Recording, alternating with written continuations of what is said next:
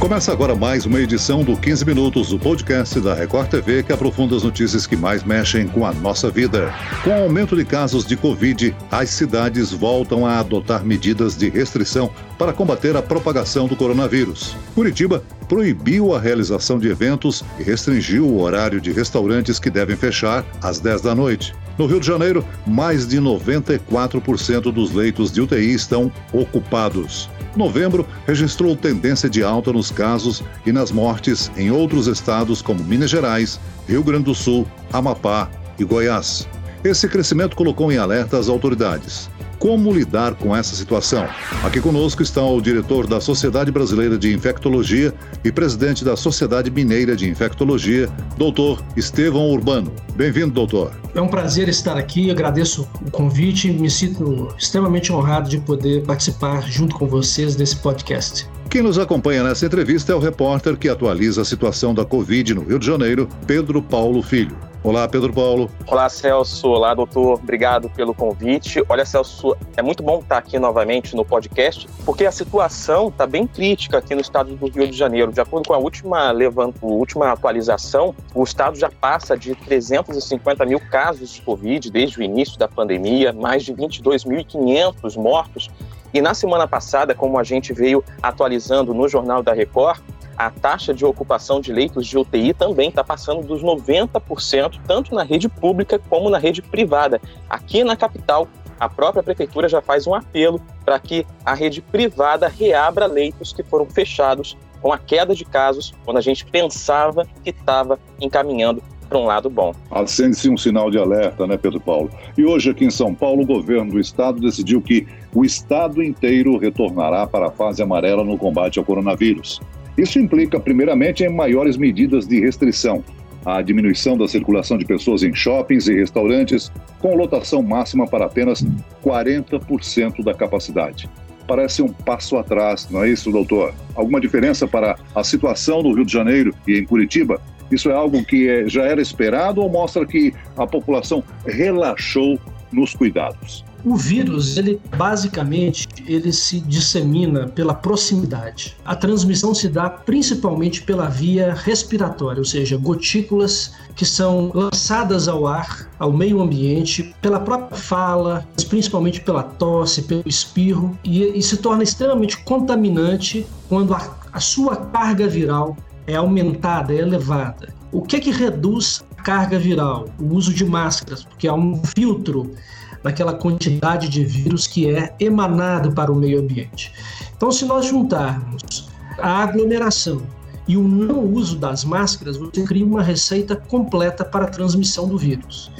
Depois de muitos meses de pandemia, o que notou-se foi um cansaço natural da população. O que é que reduz a carga viral? O uso de máscaras, porque há um filtro daquela quantidade de vírus que é emanado para o meio ambiente.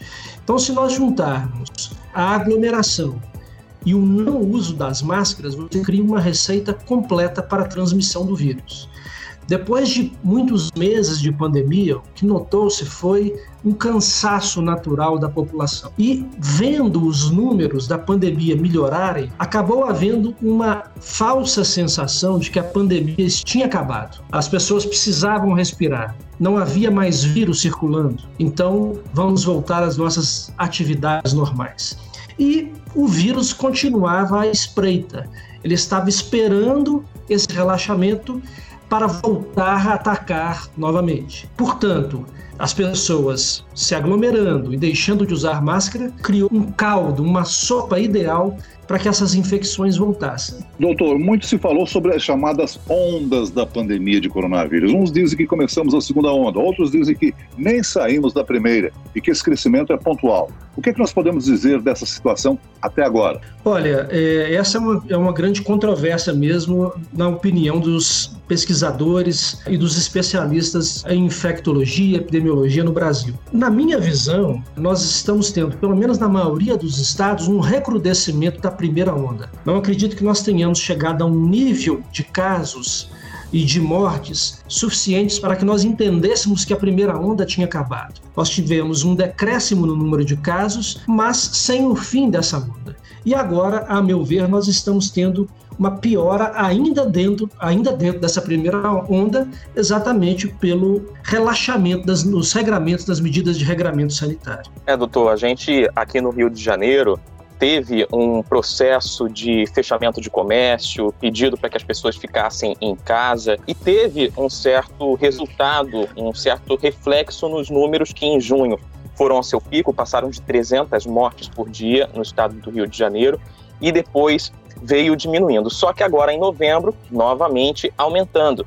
A prefeitura do Rio de Janeiro diz inclusive que relaciona esse novo aumento ao período eleitoral em que as pessoas estão mais nas ruas e também por causa da temperatura, as pessoas estão voltando a circular pela cidade, mas a gente também vê, principalmente na área é, mais afastada do centro da cidade, no subúrbio, que muitos já estão relaxando com as próprias medidas que foram ensinadas ao longo de todo esse tempo: uso de máscara, uso de álcool em gel, distanciamento.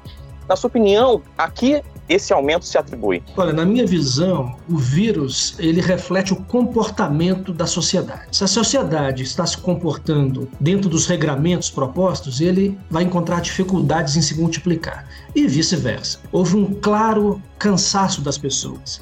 Na verdade, nós podemos dizer, a grosso modo, que 20% das pessoas nunca acreditaram na pandemia. Mas 80% das pessoas se esforçaram muito para manter regramentos sanitários durante um grande número de meses. Com aquela falsa sensação do fim da pandemia pela melhoria dos números, o cansaço transformou-se em relaxamento. E esse relaxamento, na minha visão, ele aconteceu nos bares, nos restaurantes, mas também dentro das próprias casas, onde aniversários, festas, churrascos começaram a acontecer. Os hotspots, ou seja, os pontos quentes de dispersão do vírus, são aquelas situações onde você fica por mais que uma hora junto num aglomerado com várias pessoas onde pelo menos uma delas está contaminada e a maioria das pessoas não estão usando máscara. E essas situações propícias para dispersão viral começaram a acontecer de forma descontrolada pelo relaxamento das pessoas. E eu acredito que o comportamento das pessoas é a primeira explicação para uh, que teve o reflexo e que uh, desagou nesse aumento de casos de internações e de mortes. Doutor Estevão, a, a, gente assistiu aí um desmonte dos hospitais de campanha e nas últimas duas semanas a gente tem noticiado que os hospitais, os principais hospitais, estão com a capacidade das UTIs uh, eh, superocupadas. O senhor acredita que nós teremos necessidade de remontagem desses hospitais de campanha? Eu acredito que isso é muito é, heterogêneo num país tão grande como, como o Brasil. Possivelmente em alguns locais sim, eventualmente em outros não. A questão dessa desmobilização é porque o vírus ele, ele se multiplica e se transmite de forma exponencial. Não é uma multiplicação aritmética, mas sim uma multiplicação geométrica. Então, é, hoje as coisas podem estar boas, amanhã elas podem estar péssimas. Então, muitas vezes nós não temos tempo de correr atrás da capacidade absurda de multiplicação e transmissão do vírus, que pega, às vezes, o sistema de saúde despreparado e desmobilizado. Isso nós estamos vendo, inclusive, em vários locais, onde já existe uma certa saturação de hospitais e com hospitais de campanha fechados. A abertura de novas enfermarias, de novos leitos, não é simples, porque você tem que desocupá-las com alta para os pacientes que estavam ocupando por outros motivos. Voltando uh, lá no início da sua pergunta, eu acredito que será muito possível que, em, alguns locais, o sistema de saúde que está estabelecido, que tenha longevidade, que, que são os hospitais, que, que tem uh, essa, essa missão de continuar atendendo as pessoas pós-pandemia, eles terão dificuldade sozinhos de atender essa massa que poderá se infectar e talvez nós tenhamos que voltar com os hospitais de campanha em algumas localidades. Doutor, aprendemos, estamos melhor preparados em relação à rede hospitalar ou poderemos estar de novo à mercê de um minúsculo desconhecido em uma possível infecção futura? Olha, eu diria que a gente pode separar isso do ponto de vista científico do ponto de vista de gestão. Nós já tivemos tempo para aprender. Né? O Brasil, principalmente, está dois ou três meses atrasados na pandemia. Então, ele consegue, por exemplo, aprender é, olhando o que está acontecendo, às vezes, na Europa. Nós temos esse privilégio, vamos dizer assim. a, a ciência, ela aprendeu muito. Nós aprendemos como o vírus se transmite, como se previne e melhoramos medianamente no tratamento, seja através de medicações, seja através do manuseio, por exemplo, da ventilação mecânica dos aparelhos respiradores. Agora, a gestão, ela pode ou não ter aprendido. Existe aquele gestor que focou-se é, na pandemia, no aprendizado que a ciência trazia. Como reflexo disso, criou condições para a população é, se proteger e se tratar, e tem aquele gestor que não aprendeu tanto. Então, é, alguns locais nesse momento são mais bem sucedidos do que outros, exatamente porque a gestão é diferente, embora a ciência seja a mesma. Doutor Estevão Urbano, presidente da Sociedade Mineira de Infectologia e da Sociedade Brasileira de Infectologia. O coronavírus ele sobrevive melhor no tempo quente ou no tempo frio? Aparentemente, a temperatura influencia muito pouco no, na sobrevivência do vírus. Ele teria que, para sofrer danos, que ser exposto a temperaturas mais extremas. Sobre essas temperaturas aí que vão de 0 a 40 graus, o vírus aparentemente tem um comportamento muito homogêneo. O que favorece nas épocas mais quentes a não propagação do vírus, desde que as pessoas continuem fazendo seus regramentos, é que você pode manter os ambientes mais arejados, mais ventilados, enquanto em locais muito frios você não consegue isso. E a gente sabe que a ventilação ambiente natural, ela dilui o vírus. E quando você ventila, dilui o vírus pelo ar, você diminui essa carga viral, então você tem capacidade de se proteger mais. Então a gente pede às pessoas para manterem as janelas abertas, essas coisas assim, é, sair, ficar ao ar livre, etc. Isso é impossível de ser feito em ambientes muito frios, mas não é o frio em si que piora a, situação do vírus, é o ambiente pouco ventilado que impede uma boa uma redução da quantidade de vírus dentro de um determinado ambiente, é, de um local de trabalho, etc.